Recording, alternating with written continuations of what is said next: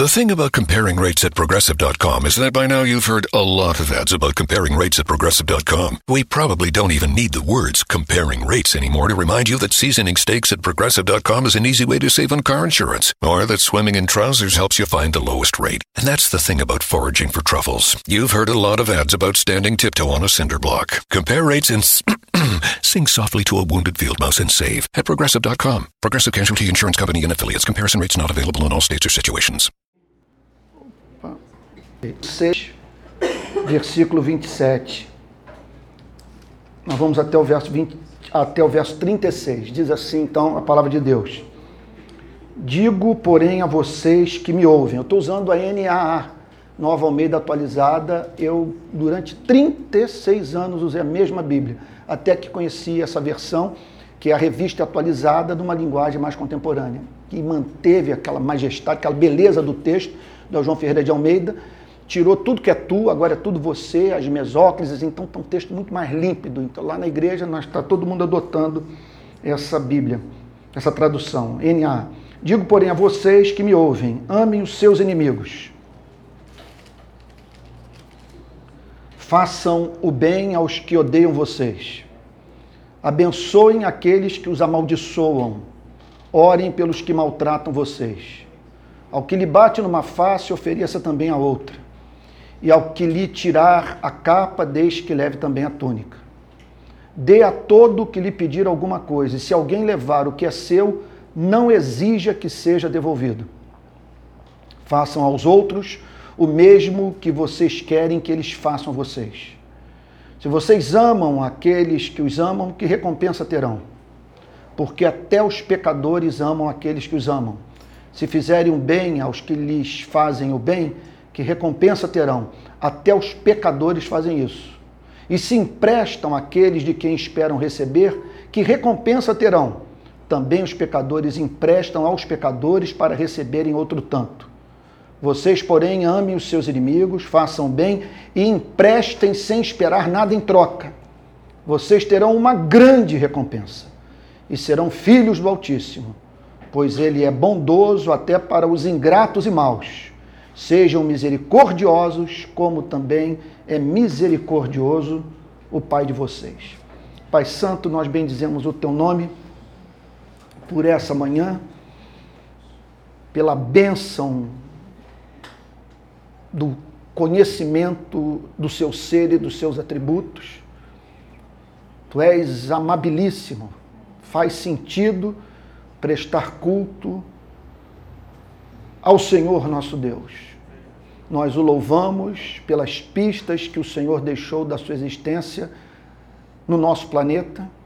Como diz o grande João Calvino, para onde lançamos o olhar, contemplamos a tua glória. Por isso nós estamos aqui, porque para nós os céus proclamam a tua glória e o firmamento anuncia as obras das suas mãos. Nós estamos aqui também por causa da Bíblia.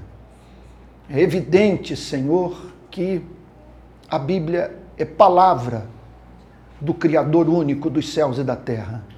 Porque vemos, Senhor, no seu conteúdo, nas suas páginas, nos seus versos, Senhor, nos seus parágrafos, a sua assinatura. Senhor, lemos de tudo: poemas, Senhor, literatura, obras, Senhor, que tratam dos mais diferentes campos do conhecimento humano, muitas das quais, Senhor, que nos fazem um bem enorme, mas é diferente quando abrimos a tua palavra e lemos. Nessas horas, Senhor, nós provamos do que os discípulos no caminho de Maús experimentaram. Porventura, não nos ardia o coração quando pelo caminho ele nos expunha as Escrituras, a tua palavra faz o nosso coração arder. E por isso nós estamos aqui, Senhor. Que acreditamos que o Senhor não nos deixou sem luz, que o Senhor nos viu nessas trevas de desespero, de angústia, no mundo desprovido de sentido, Senhor, e por misericórdia o Senhor se revelou a nós, levantou profetas, apóstolos, Senhor, e comunicou a tua verdade de uma forma tão nítida, tão clara, tão comovente que nós não precisamos, Senhor, fazer curso de arqueologia, de manuscritologia. Senhor, não precisamos dos livros de história geral, dos livros de história é, do, do teu povo para nos certificarmos que a Bíblia é a tua palavra, Senhor, porque ela se autentica. Contudo, Senhor, nós não vivemos à altura da verdade que conhecemos. Por isso, nós pedimos perdão nessa manhã pelos nossos pecados e rogamos que o Senhor aplique a consciência do teu perdão, Senhor, em nossas vidas, de maneira que saiamos daqui, Senhor, nos sentindo abraçados por ti. Senhor, abra o nosso entendimento nessa manhã para compreendermos a verdade, que ela faça bem as nossas vidas, que ela nos aproxime de ti, que ela nos santifique e traz para este culto elemento de profecia Senhor, nós sabemos que a mensagem é profética quando a verdade eterna é, é selecionada e aplicada de forma pertinente à realidade da igreja, à realidade da vida do seu povo. Senhor, e nós estamos certos que algumas verdades que nós estamos precisando ouvir nesses dias tão confusos, Senhor, pelos quais a igreja está atravessando o nosso país. Então, abre o nosso entendimento, fala conosco de forma muito clara e que saiamos daqui santificados. E que, se porventura entrou alguém aqui que não nasceu de novo, que essa manhã seja manhã de regeneração, de novo nascimento, de batismo com o Espírito Santo, Senhor, manhã na qual homens e mulheres se reconciliem com aquele que mais os ama no universo. Assim nós oramos em nome de Jesus, Senhor com perdão dos nossos pecados. Amém. Amém. Amém. Irmãos queridos, essa passagem fala de uma divisão na humanidade. Fala sobre duas espécies de seres humanos. Nós vivemos num mundo do qual há duas espécies de seres humanos, consequentemente, duas espécies de ética, duas espécies de antropologia duas espécies de igreja e, em razão disso tudo, duas espécies de Cristo.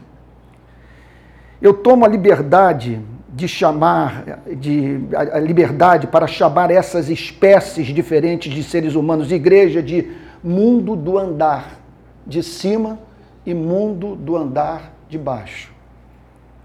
É, a igreja do andar de cima e há a igreja do andar de baixo. Por que, que eu digo isso? Porque claramente nessa passagem, Jesus ressalta a existência nesse planeta de seres que não são desse mundo, que tiveram um contato com o Deus vivo. Homens e mulheres dos quais o mundo não é digno gente nascida de novo e que, portanto, após ter ouvido a mensagem de Cristo no poder do Espírito Santo, passou a viver uma espécie de vida que só o cristão pode viver. Quem são essas pessoas? Eu estou falando aqui agora do mundo que eu estou arbitrariamente chamando de mundo do andar de cima a igreja do andar de cima. Então, pessoas que, em razão de terem vivido a experiência descrita por Jeremias. Dos teus pecados não mais me lembrarei e dar-lhes-ei um coração novo, em razão dessas pessoas terem passado por esse transplante, por essa cirurgia de alma, de espírito, terem recebido uma nova natureza, vivem uma forma de vida bastante específica para a qual só o Espírito Santo a fim de que homens e mulheres encarnem uma ética como essa, sobre a qual o Senhor Jesus fala a partir do verso 27. Uma ética que faz tanta violência à natureza humana e que só pode realmente, repito, ser encarnada pelo nascido de novo. O que caracteriza a vida dessas pessoas? Número um, elas ouvem o Cristo real. Portanto, suas vidas são pautadas, obrigado, são pautadas pela mensagem do Cristo que não foi domesticado pela instituição religiosa. Por que, que eu digo isso? Olha o verso 27, o que, que Lucas declara. Digo, porém, a vocês palavras do Senhor Jesus registradas por Lucas. Digo, porém, a vocês que me ouvem. Então, nós estamos aqui diante de pessoas que tiveram contato com Cristo real. Uma mensagem que não passou por nenhum filtro. De uma mensagem, portanto, que não se deixou condicionar é, pela cultura ou por alguma espécie de, de ideologia. Aqui é o Cristo real se dirigindo aos seus discípulos. O texto diz, portanto, que eles ouviram a voz de Cristo. Segundo lugar, o que caracteriza a vida dessas pessoas é que elas consideram humanos os humanos que se opõem a elas. No verso 27, o Senhor Jesus declara: Digo, porém, a vocês que me ouvem, amem os seus inimigos. Então elas ouviram a voz do Cristo que não foi domesticado pela religião, e eu não me canso de dizer isso, que a idolatria mais difícil de ser detectada nas nossas vidas é aquela que resulta de um culto prestado pela igreja a um Cristo que não existe. Francis Schaeffer declara num dos seus livros que o anticristo a igreja precisa entender isso. Ele não é anti a palavra Cristo, ele é anti o Cristo da Bíblia. Se ele puder inventar um Cristo para desviar as pessoas do Cristo real, ele assim o fará. Então nós precisamos ficar muito atentos a esse fato. Porque é possível estarmos nos relacionando com Cristo que não existe. Um Cristo, por exemplo, que inspira uma igreja a apoiar um programa de governo que tem como meta armar a população, uma pistola na cintura de cada brasileiro, esse Cristo não existe. Você não vai encontrá-lo nas Sagradas Escrituras. Você vai ter que fazer peripécia, ginástica exegética, para encontrar um Cristo que se dirige à sua igreja nesses termos. Eu chamo para vocês lutarem pela causa da arma de fogo para que cada brasileiro ande com uma pistola pendurada na cintura, porque essa é a minha vontade para a vida do meu povo. Então nós precisamos entender que essa é uma cilada da qual nós precisamos nos livrar. E quando nós temos contato com Cristo real, nós ouvimos uma loucura como essa, que nós devemos considerar humanos os humanos que fazem oposição a nós. Pois o texto diz no verso 27: Digo, porém, a vocês que me ouvem, amem os seus inimigos. Sujeito que a sua morte, ele quer a sua destruição, ele faz oposição a você, pelo fato de você ser cristão, pelo seu compromisso com a justiça. Sua morte seria celebrada tal como a morte da juíza Patrícia Cioli foi celebrada em São Gonçalo, no batalhão da Polícia Militar. Houve churrasco quando essa juíza morreu nessa cidade da região metropolitana do Rio de Janeiro. E tem gente que celebraria o seu desaparecimento. Pare para pensar nisso. Gente que pouco se importa. Se você infartar, isso não vai fazer nenhuma diferença para esse tipo de gente. E Jesus diz que se você anda com Ele, você deve amar o que faz oposição à sua vida. Você deve lutar para viabilizar a sua aproximação do Criador. Porque o amor nada mais é do que a virtude que faz com que viabilizemos a felicidade daquele que a providência divina põe em nosso caminho. Ele é seu inimigo. E o Senhor Jesus diz que se você é cristão, você vai estar interessado em aproximar essa pessoa do propósito do Criador para a sua existência.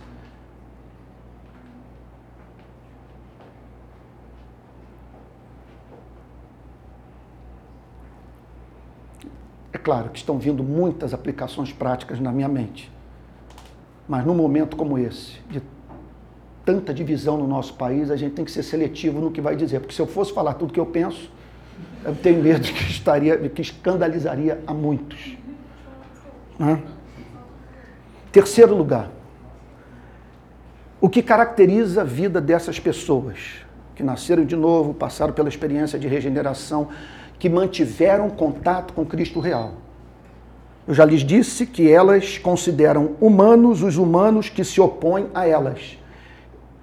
Veja só, Jesus não está falando de tolos, de gente romântica, de gente que, portanto, é, por meio do contato com Cristo, se tornou ingênua. Ele, isso aqui não, não é um chamado à ingenuidade. Você não é um tolo, não é um idiota. Você, você sabe que aquela pessoa quer prejudicar a sua vida.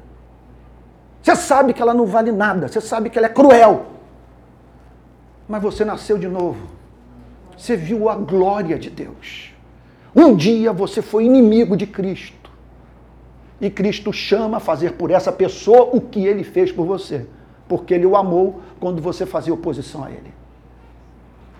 E em conexão a isso, essas pessoas vivem para viabilizar de modo não seletivo a vida do próximo. Porque no verso 27, o Senhor Jesus declara: Digo, porém, a vocês que me ouvem, ame os seus inimigos, façam o bem aos que odeiam vocês. Então, o cristão genuíno não perde de vista a humanidade de ninguém. Ele é chamado para amar o inimigo, para não perder de vista que ele estará sempre diante de alguém que foi criado à imagem e semelhança de Deus. Em conexão a isso, em razão desse fato, o cristão é chamado para fazer o bem ao que o odeia, viabilizar a sua santificação, através da sua ação, reação, aproximá-lo de Jesus Cristo, fazer com que ele conheça a Deus por meio do seu amor não seletivo. Em quarto lugar, essas pessoas associam-se a Deus em oração a fim de que a graça de Deus sobrepuje a justiça divina. No verso 28, o Senhor Jesus declara: abençoem aqueles que os amaldiçoam. Pense numa pessoa amaldiçoando você. Pense numa pessoa que pede a Deus para que Deus o trate com justiça, para que Deus o discipline, para que Deus o castigue. E agora pense numa pessoa que responde a essa maldição com a oração sacerdotal que abençoa abençoem aqueles que os amaldiçoam. Que significa, portanto, que esse homem e essa mulher serão encontrados pedindo a Deus para que Deus não aplique a sua justiça na vida daquele que faz oposição ao cristão. Rogando, portanto, que a graça de Deus não permita que essas pessoas venham acolher que, o que estão semeando. É fato que essa ética não é encontrada nas redes sociais quando nós lemos o que os cristãos estão escrevendo, pelo menos parte da igreja. Não tenho esperança que esse comportamento que está nas redes sociais fará com que a rapaziada da porta dos fundos se aproxime do Evangelho. O maior atentado contra a vida de Cristo foi sua crucificação.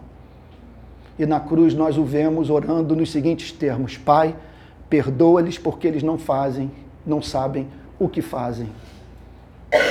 E é pouco provável que iranianos recebam com ações de graças, com alegria, missionários cristãos no seu país, quando ao lerem o que os evangélicos estão escrevendo nas redes sociais, descobrem que eles estão sedentos pelo ataque das tropas americanas aos 52 pontos do país, inclusive sítios arqueológicos, locais que marcam profundamente a cultura iraniana, sem fazer menção do míssil lançado pelos Estados Unidos em 1988, que explodiu um avião que transportava 200 e, 290 pessoas, entre as quais 60 crianças. É muito pouco provável que essa igreja seja encontrada no minuto, que, que essa igreja seja ouvida pelo mundo, quando é encontrada no minuto seguinte nas redes sociais defendendo o bombardeio. Eu vi gente, isso foi chocante essa semana.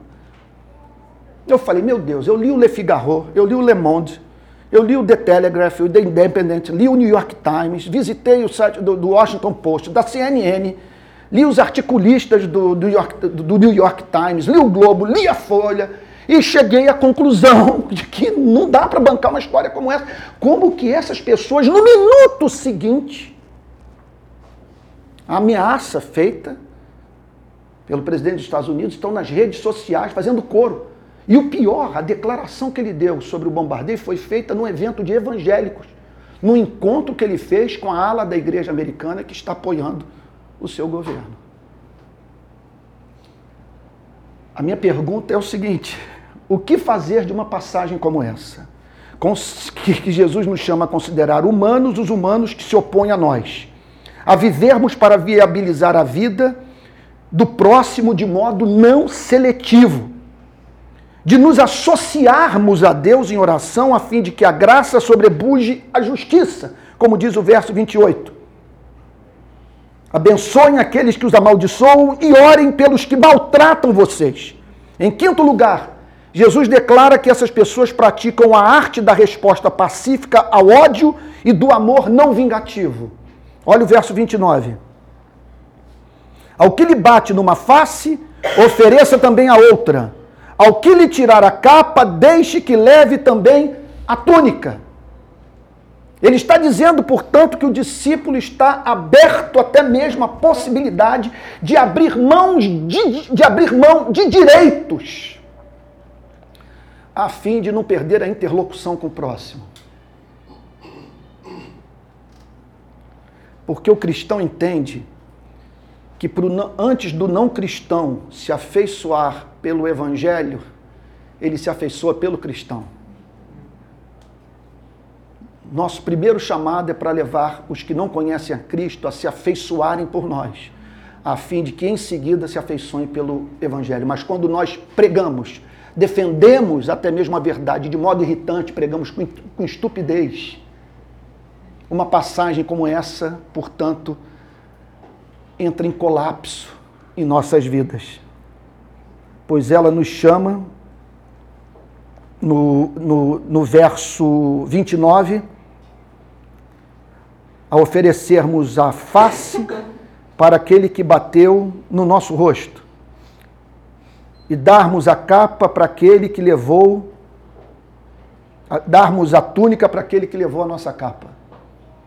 O que significa, portanto, que o Senhor Jesus nos chama para a prática da arte de transformarmos inimigos em amigos, de vivermos o amor de uma tal maneira que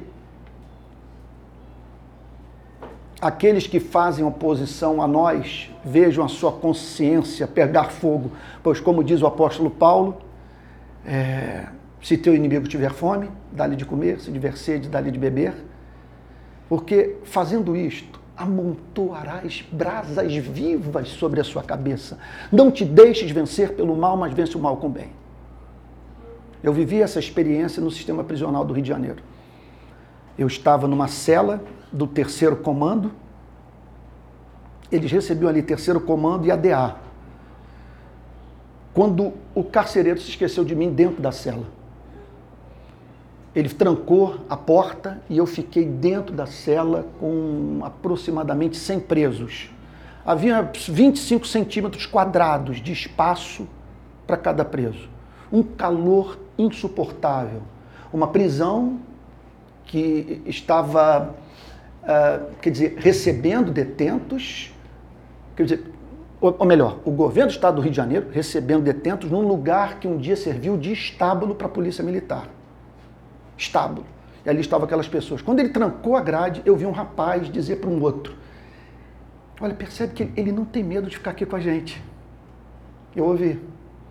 Eu me virei para ele e disse a seguinte coisa: Parceiro, responder ao mal com bem é de Deus. Responder ao bem com bem é do homem. Responder ao bem com mal é do diabo. Eu estou certo que eu não estou lidando com demônios aqui. Eu estou apostando no amor. Gentileza gera gentileza.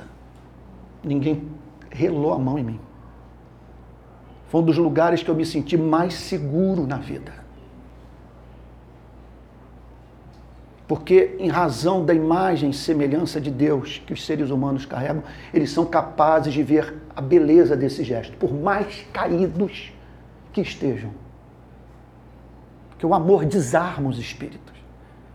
E o amor é o meio condutor para a proclamação dessa mensagem que tem como fundamento o amor, que diz que somos salvos pelo amor e para o amor, em nome de Jesus Cristo. Então eles praticam a arte da resposta pacífica ao ódio e do amor não vingativo.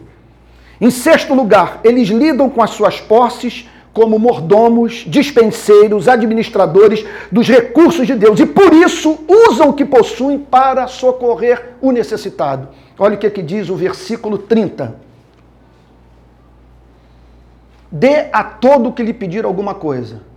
E se alguém levar o que é seu, não exija que seja devolvido.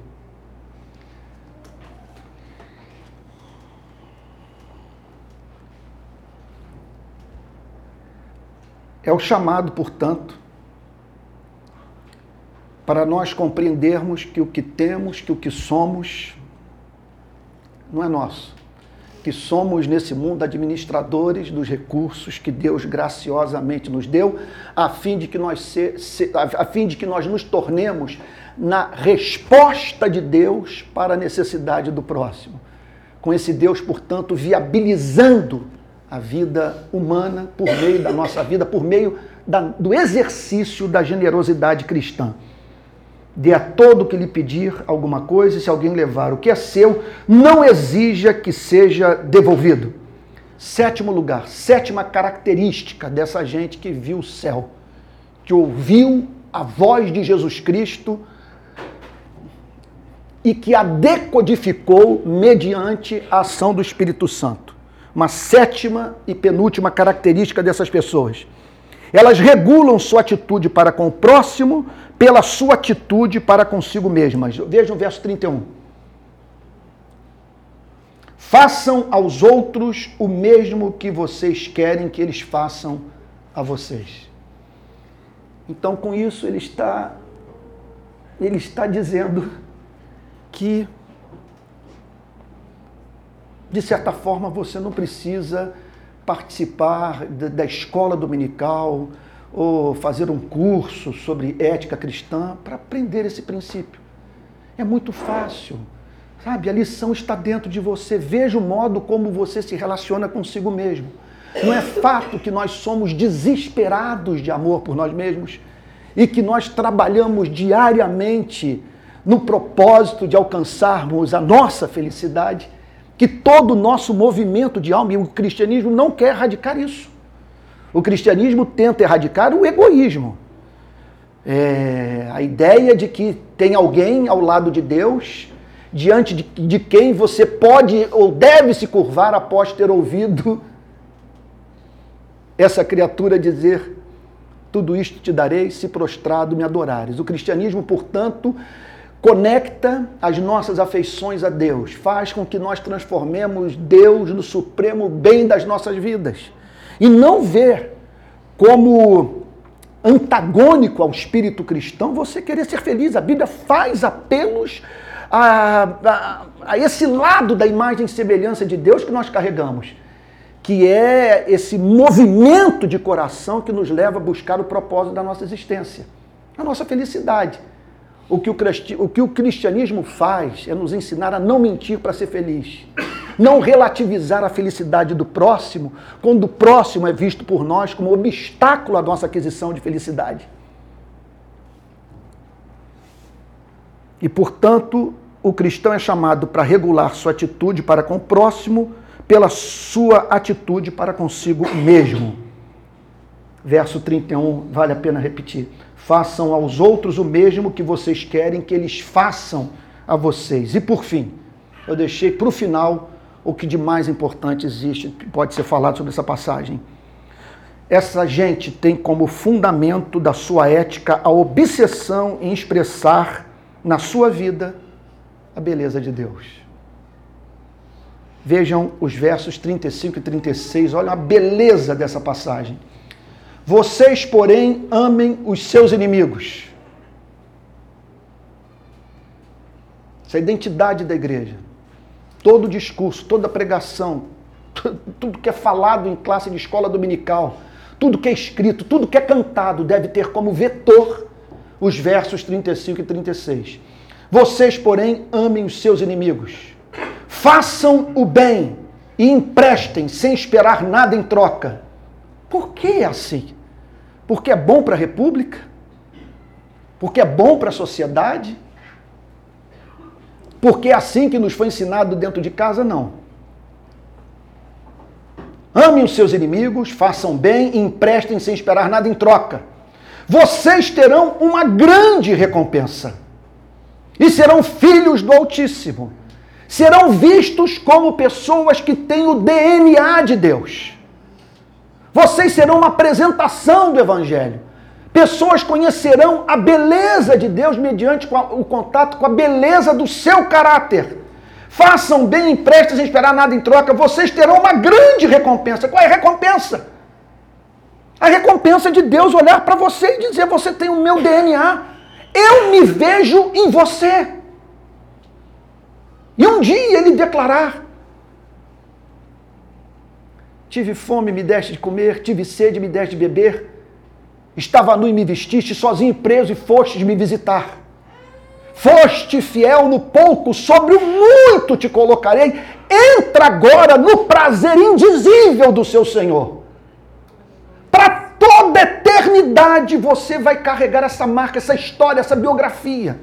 Por isso que eu diria o seguinte: que de certa forma, não há como erradicar o inferno, porque o inferno é você carregar para sempre essa biografia de mesquinhez, de você, se por toda eternidade, ter consciência do fato que você passou por esse planeta para tornar a vida do próximo insuportável. Você foi um peso para muitos. Ignorou a Deus e Deus estendeu a mão, lhe ofereceu perdão e você fez pouco caso disso. Isso é uma biografia horrorosa que vai acompanhar essas pessoas por toda a eternidade.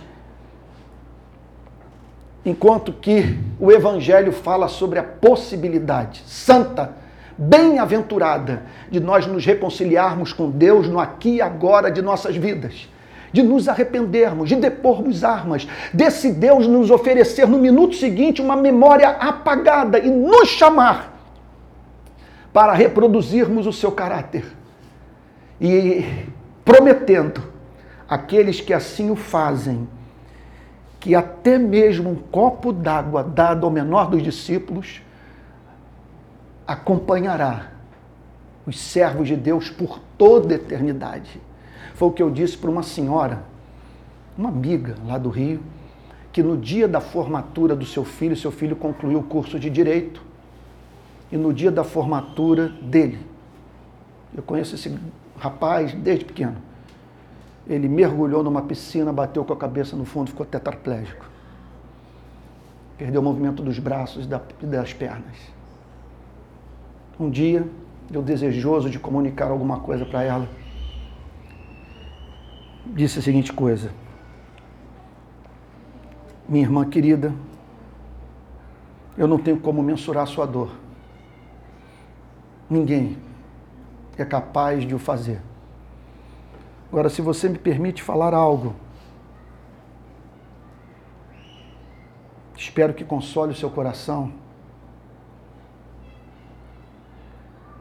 que por toda eternidade, por onde você passar, será dito que ali vai uma mulher que não perdeu o ser na maior prova que um ser humano pode enfrentar nessa vida. Esse galardão é seu. Você continua professando fé em Jesus Cristo. Jesus é o amor da sua vida. Você não permitiu que esse sofrimento agudo a levasse a perder o encanto por Deus. Essa história vai ser contada por toda a eternidade. E é sobre isso que o Senhor Jesus está falando. Grande é a sua recompensa. Grande é a recompensa de você viver essa ética, de morte de você seguir a Jesus e ir para o Calvário, para morrer para si mesmo, a fim de que pessoas sejam salvas por meio da sua morte. De você abrir mão do que lhe é de direito, de prazeres que lhe são, que lhe são caros. Isso em razão da obsessão de encarnar os versos 35 e 36. Olha o que, que diz. Permitam-me repetir a parte A. Vocês, porém, amem os seus inimigos, façam bem e emprestem, sem esperar nada em troca. Vocês terão uma grande recompensa e serão filhos do Altíssimo. Onde houver ser inteligente, quem mantiver contato com você será levado a dizer é uma réplica do Pai. Pois quem é o Pai? Pois ele é bondoso até para os ingratos e maus. Para alguns evangélicos, portanto, ele é irritantemente gracioso, irritantemente bondoso, irritantemente é, é, é, paciente, pois ele é bondoso até para os ingratos e maus. Pense numa pessoa ingrata Pense numa pessoa má, que, quer dizer, alguém que usa dos recursos provenientes da graça de Deus para praticar o mal. Come o feijão e arroz e não dá graças ao Criador, fonte de toda dádiva. E Jesus descreve o Pai como aquele que é bondoso para ingratos e maus. Sejam misericordiosos, como também é misericordioso o Pai de vocês. Olhem para a vida. Dos 8 bilhões de seres humanos, quantos amam o Criador? Quantos vivem para o seu louvor? Quantos expressam seu caráter? Quantos não estão trabalhando, direto ou indiretamente, para a promoção de uma terceira guerra mundial? E contudo, observem que esse planeta não sai do seu eixo que pelo seu cuidado soberano ele mantém as quatro estações do ano. E permite, portanto, o homem receber da natureza um tratamento do qual ele não é digno. E aqui então o Senhor Jesus termina a descrição do caráter desse homem, dessa mulher que ouviu a Cristo com os ouvidos que passaram pela cirurgia da regeneração. Vamos então recapitular oito pontos. Vamos lá. Quem são essas pessoas? Ouvem o Cristo real, verso 27. Em segundo lugar, consideram humanos os humanos que fizeram oposição a elas. Em terceiro lugar, vivem para viabilizar de modo não seletivo a vida do próximo de modo não seletivo. Nenhum bandido, portanto, para essas pessoas perde a sua humanidade. Quarto lugar, associam-se a Deus em oração a fim de que a graça sobrepuja a justiça divina. Em quinto lugar, praticam a arte da resposta pacífica ao ódio e do amor não vingativo. Em sexto lugar, lidam com as suas posses como mordomos, dispenseiros e administradores dos recursos de Deus e por isso usam o que possuem para socorrer ao necessitado. Penúltimo lugar, regulam sua atitude para com o próximo pela sua atitude para consigo mesmas.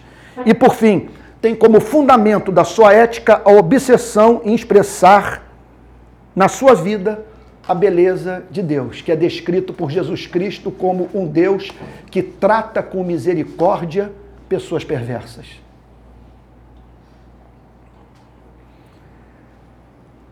Essa é a humanidade do andar de cima. A igreja do andar de cima. Agora existe a humanidade do andar de baixo. E, consequentemente, a igreja do andar de baixo. E o Senhor Jesus a descreve a partir do verso 32. E é impressionante como aqui eu vejo a descrição de igrejas inteiras desse país que eu conheço. E que, contudo,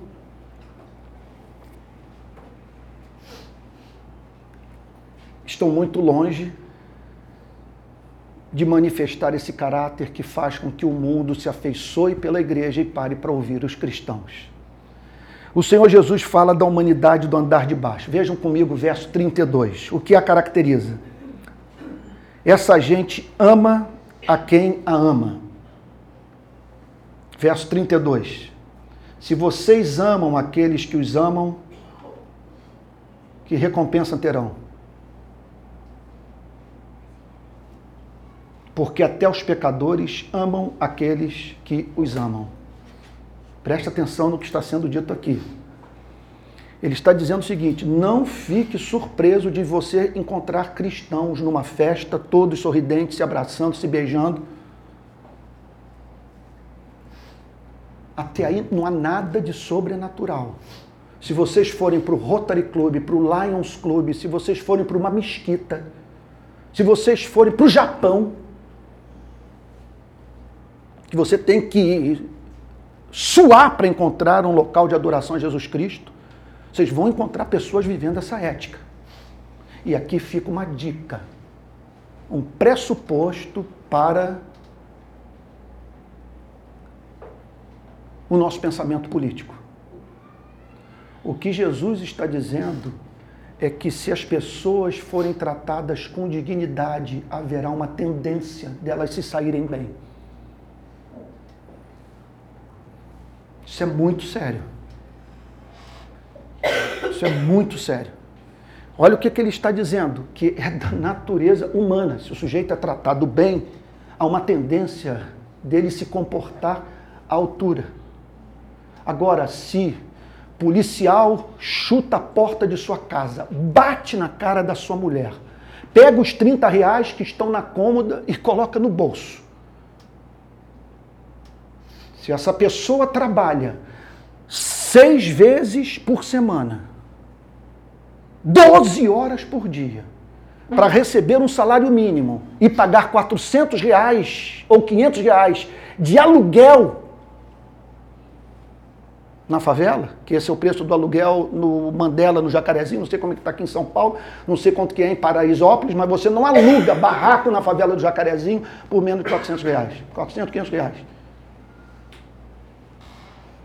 Essa pessoa pode pirar, pode enlouquecer. E você haverá, portanto, fazendo o que ela não faria se vivesse numa sociedade mais decente. É por isso que o Japão, que não foi evangelizado, não tem as nossas taxas de criminalidade. É por isso que, me lembro, o período que eu morei em Paris, andava pelas, de madrugada pelas ruas sem nenhum problema, sem nenhuma preocupação com a minha segurança. E por que na ultra-evangelizada São Paulo, ou no ultra-evangelizado Rio de Janeiro, as coisas não funcionam assim? Mas o ponto não é esse.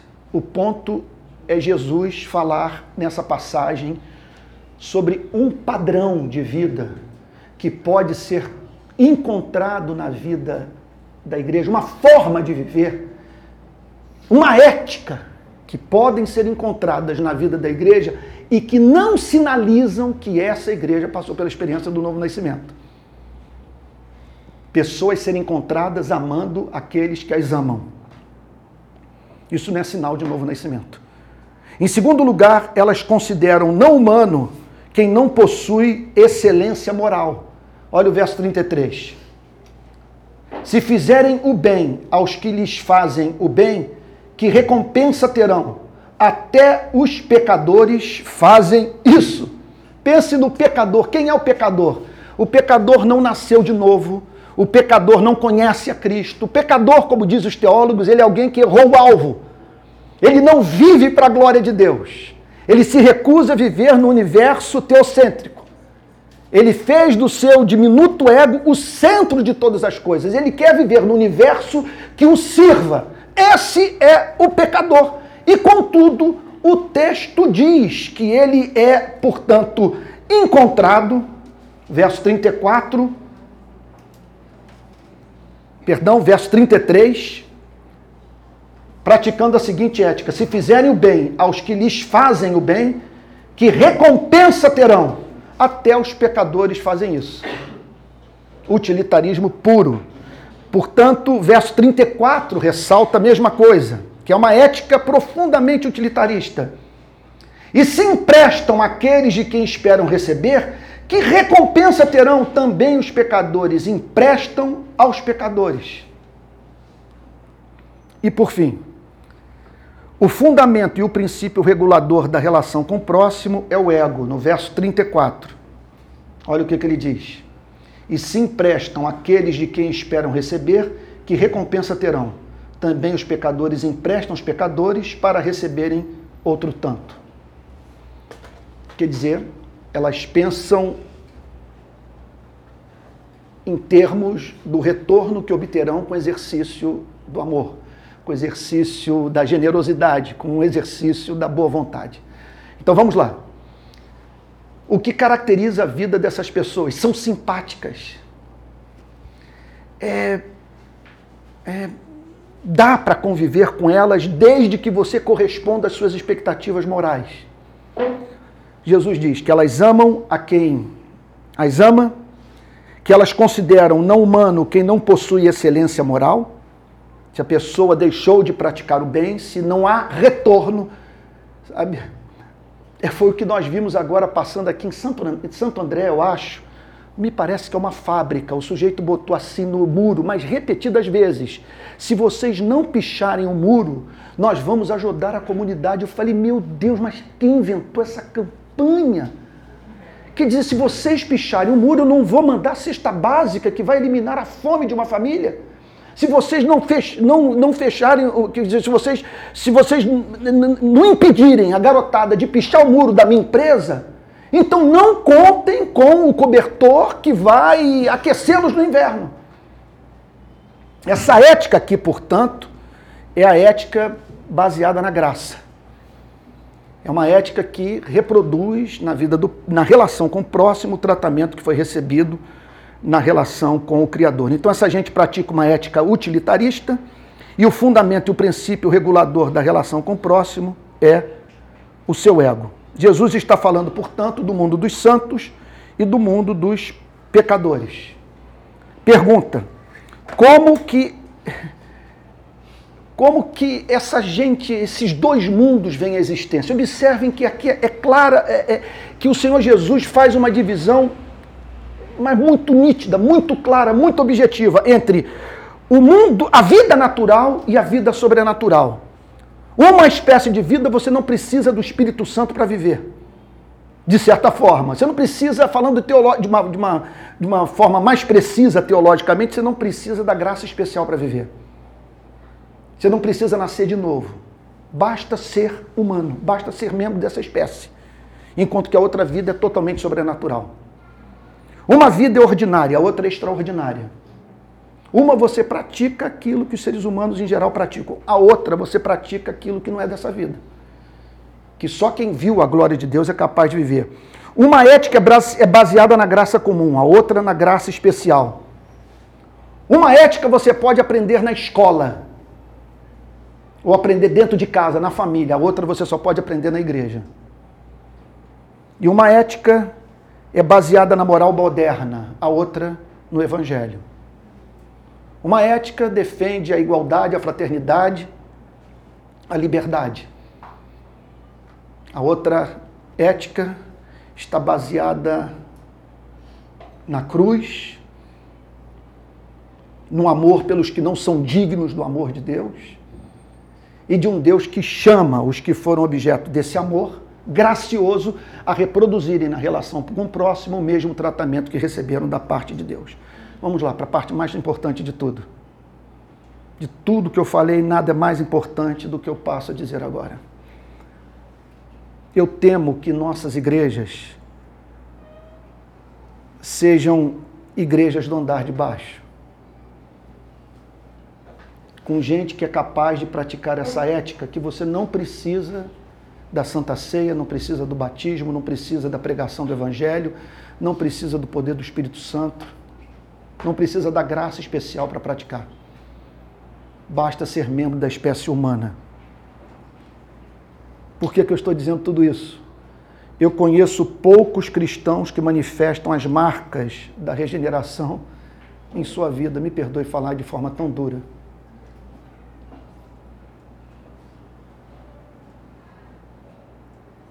O que nós precisamos saber? Que para ter uma igreja do andar de baixo, nós vamos precisar de aparelhagem de som, retiros animados, com muita música, com muita dança. Algumas igrejas usam gelo seco, aquela fumaça é, isso pode criar alguma impressão, sei lá, aquelas luzes também. Aquilo pode ajudar algumas pessoas a viver esse tipo de coisa, né? Para deixarem de ter, de, de, para não caírem no espírito, no chamado é, é, ética do espírito de porco, para não perderem sua humanidade, aquilo que a Bíblia chama de afeição natural. Então, para você ter esse tipo de, de, de ética, né, você não precisa de muito não precisa de igreja para falar a verdade. A escola se sai muito bem. Quando, quando a meta é fazer seres humanos amarem seres humanos bons. Agora, para termos a igreja do andar de cima, preste atenção, para termos a igreja do amor que ama o inimigo, que ora por aquele que o amaldiçoa, que dá sem esperar nada em troca a igreja que é misericordiosa, como misericordioso é o Pai que está nos céus. Então, essa é uma pergunta central que nós pastores temos que responder. Que nós que amamos a igreja precisamos sair em busca da resposta. Notem bem, nós estamos aqui diante de duas espécies, me perdoe ser repetitivo, duas espécies de seres humanos. Então, de um lado, uma parte da humanidade que responde ao amor com amor, que responde à generosidade com generosidade, que responde à bondade com a bondade. Do outro lado, uma humanidade que não perde de vista a humanidade até mesmo do bandido. Que se tiver que puni-lo, o fará em respeito à imagem e semelhança da qual é, de Deus da qual ele é portador. Então aqui nós temos uma, uma, um povo que ora por aquele que o amaldiçoa, que viabiliza a vida do seu inimigo.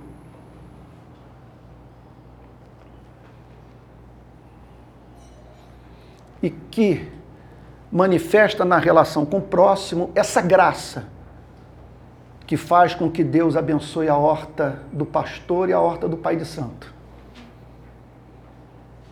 que faz, portanto, com que Deus faça o seu sol nascer sobre justos e injustos. Como nós não queremos perder o nosso tempo, nós duramos muito pouco. É urgente que respondamos essa pergunta. E olha, o que pode fazer com que tenhamos esse tipo de igreja?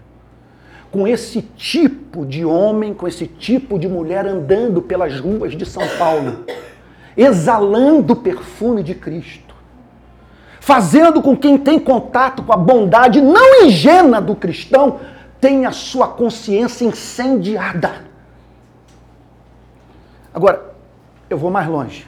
Experiência aqui de 37 anos de cristianismo plantei igreja no final da década de 80, eu era um garoto. Então, lido com seres humanos religiosos há 37 anos. E o que eu aprendi no contato com a igreja é que essa relação que nós mantemos aqui, sem a mediação do Evangelho, sem a pregação do Cristo vivo, não filtrada pela cultura, ela tende a fazer com que nós percamos até mesmo aquilo que o homem natural possui. A gente fica pior. Por isso nós encontramos religiosos matando Jesus Cristo. Jesus Cristo não foi morto por ateus, não foi morto por, por, por agnósticos. A morte de Cristo não foi tramada por pagãos.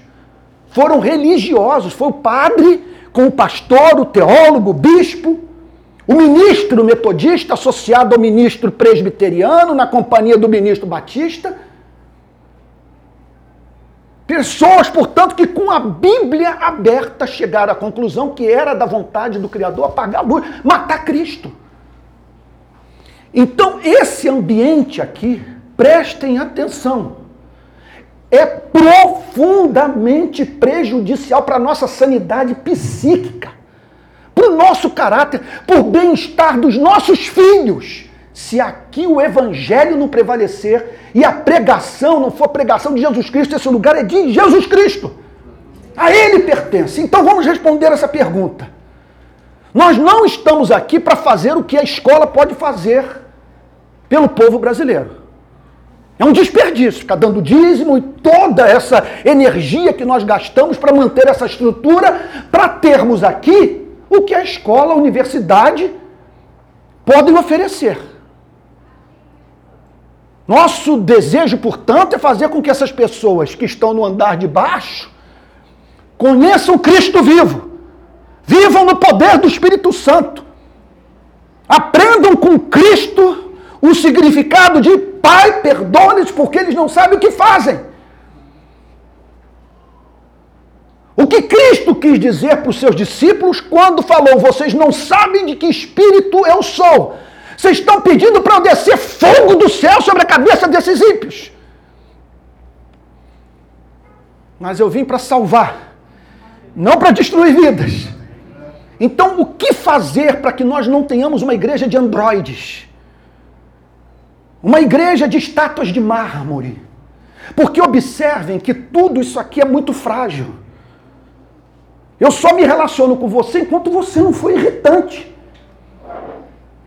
Enquanto, sabe, você não vota no meu candidato. Essas eleições provaram que nós estamos precisando de mais do que reforma, estamos precisando de conversão. Conversão.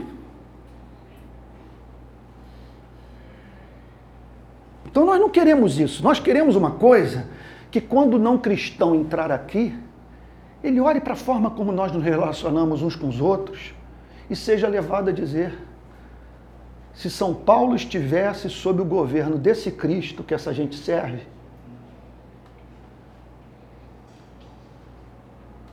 suas relações humanas seriam muito mais belas. Vejam como eles se amam. Então, o que é necessário para que tenhamos essa igreja, a igreja que vive a vida de Cristo, que Cristo viveu? Três coisas apenas. Número um, o evangelho tem que ser pregado. Nesse sentido, nós precisamos entender que Moisés tem que trabalhar para Cristo e não Cristo para trabalhar para Moisés. O púlpito não pertence a Moisés, o púlpito pertence a Jesus Cristo. O papel de Moisés é levar as pessoas a se desesperarem por Cristo. Mas uma vez que elas tenham se desesperado por Cristo e tenham conhecido o amor de Deus que está em Jesus Cristo, uma vez que elas tenham aprendido com Cristo, que dá para participar da festa sem ter passado pela senzala, comendo novilho cevado, ouvindo o pai dizer: Este meu filho estava morto e reviveu, estava perdido e foi achado, sem você se considerar um cara de pau. Sabe? Quer dizer, é somente quando pessoas entendem essa mensagem que elas se tornam doces. Deixa eu repetir um ponto. Isso é de fundamental importância. Por mim, eu ficaria aqui a tarde toda discutindo com vocês, tratando desse, desse tema. Quando a entrada na, religi na instituição religiosa não é mediada pelo Evangelho, nós passamos a lidar com a pior espécie de ser humano, que é aquele que está sentado nesses bancos regularmente, domingo após domingo, sabe, e, e, e, grupo pequeno após grupo pequeno, retiro após retiro, tomando consciência dos seus deveres e julgando que, mediante desempenho, ele impressionará Deus e ganhará o seu afeto, o seu amor. Esse tipo de gente tem muita dificuldade para lidar com crítica, ser confrontado. E desenvolve, portanto, esse pensamento, como diz Tim Keller, essa mentalidade de classe média. Eu fiz para conquistar aquilo que eu possuo.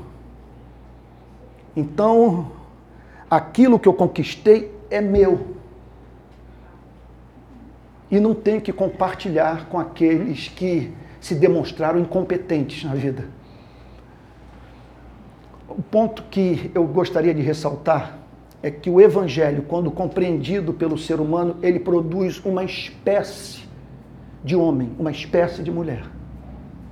Essas pessoas têm a tendência de serem generosas porque o Cristo que elas conheceram foi um Cristo generoso. Essas pessoas têm uma tendência a serem pacientes porque foram salvas por um Cristo paciente. Essas pessoas têm uma tendência a serem misericordiosas porque sabem que foram salvas por um Cristo misericordioso que fez por elas o que elas não podiam fazer por si mesmas para se salvarem.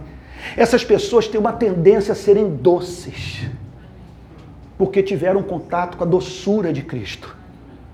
Então, o evangelho tem que ser pregado. Não pode uma pessoa passar um ano inteiro numa igreja sem conhecer o caminho que leva ao céu.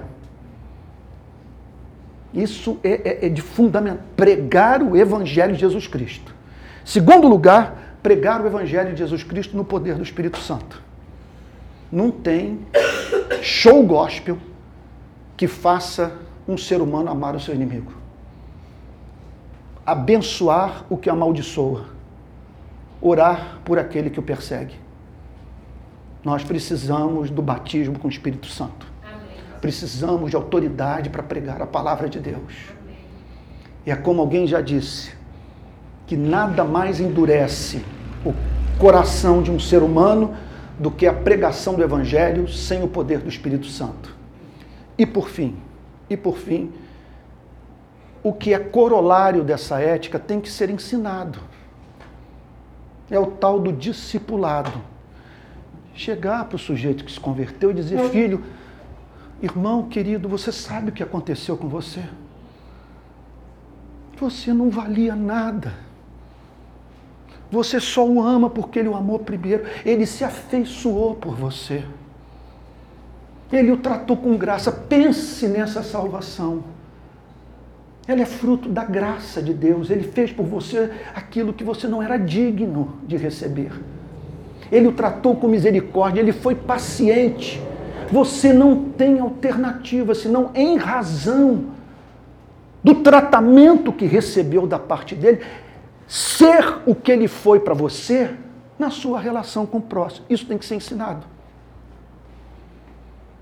Tem que ser ensinado. E penso que é chegada a hora de nós começarmos a confrontar membros das nossas igrejas que estão registrando nas redes sociais esses horrores que você lê e diz, mas meu Deus, que Bíblia essa gente está lendo? Que é isso? O sujeito anuncia que vai lançar bomba atômica sobre a Coreia. Ele está na rede social celebrando a pulverização de crianças, a morte indiscriminada de seres humanos. O que é isso? O que é isso? Ele está celebrando a tortura. Ele está aplaudindo o abuso de autoridade. O conceito de defesa dos, dos direitos humanos não faz o mínimo sentido para esse tipo de espiritualidade. Essa pessoa não conheceu Cristo, ela está desconectada de si mesma, ela não sabe quem é. O que a mantém de pé, o como que ela foi salva, por que ela foi salva e para que foi redimida. Isso tem que ser ensinado. Porque não é possível que nós vivamos o que estamos vivendo na América Latina, Hoje nós somos o principal meio condutor para o estabelecimento de regimes totalitários na América Latina.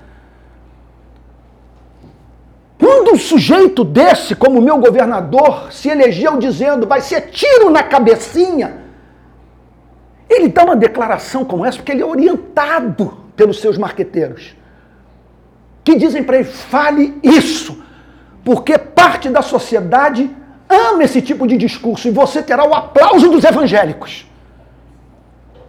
Aí eu chego lá na comunidade, um amigo meu de nome Gregório se coloca do lado de um bandido e diz o seguinte: parceiro, é o seguinte, se você quiser sair dessa vida, eu tenho como te ajudar.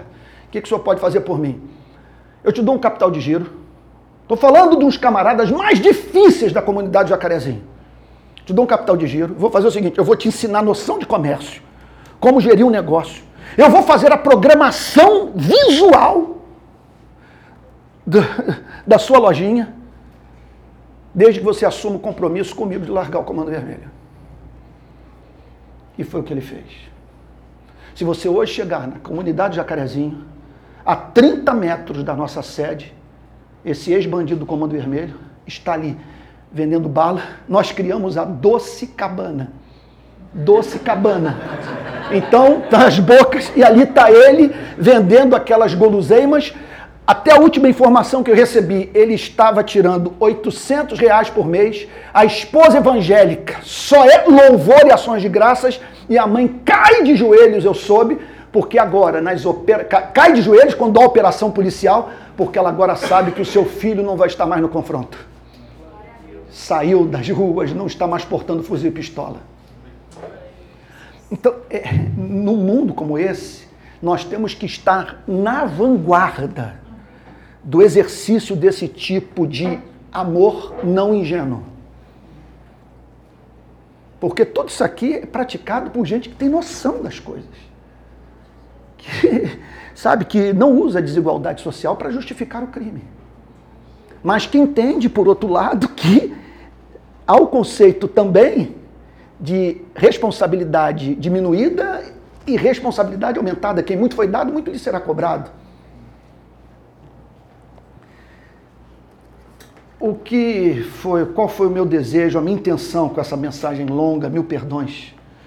É, que eu diria que é, ela me pegou num período de descanso, então a cabeça não está num dos seus melhores dias. Eu estou, assim, cansado e em ritmo de uma semana de descanso, brincando com, com, com a Alice, com os meus amigos lá no Guarujá.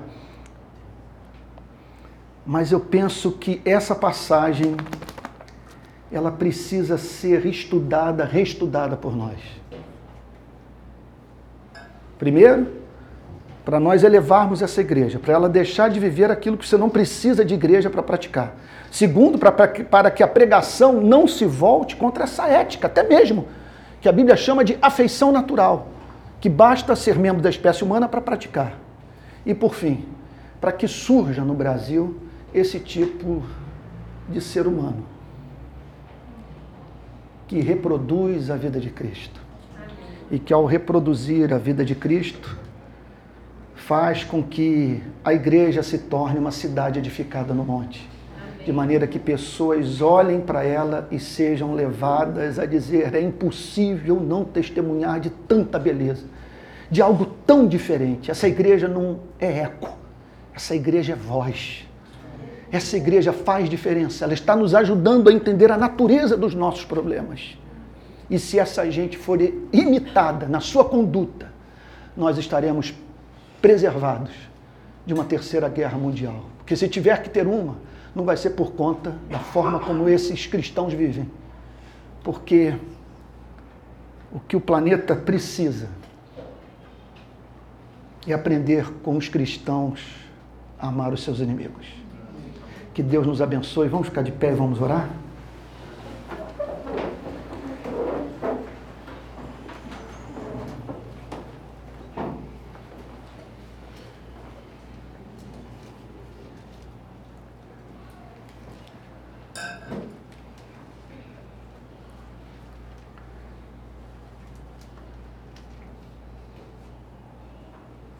Pai Santo, nós te agradecemos por essa manhã e pela beleza do teu Evangelho.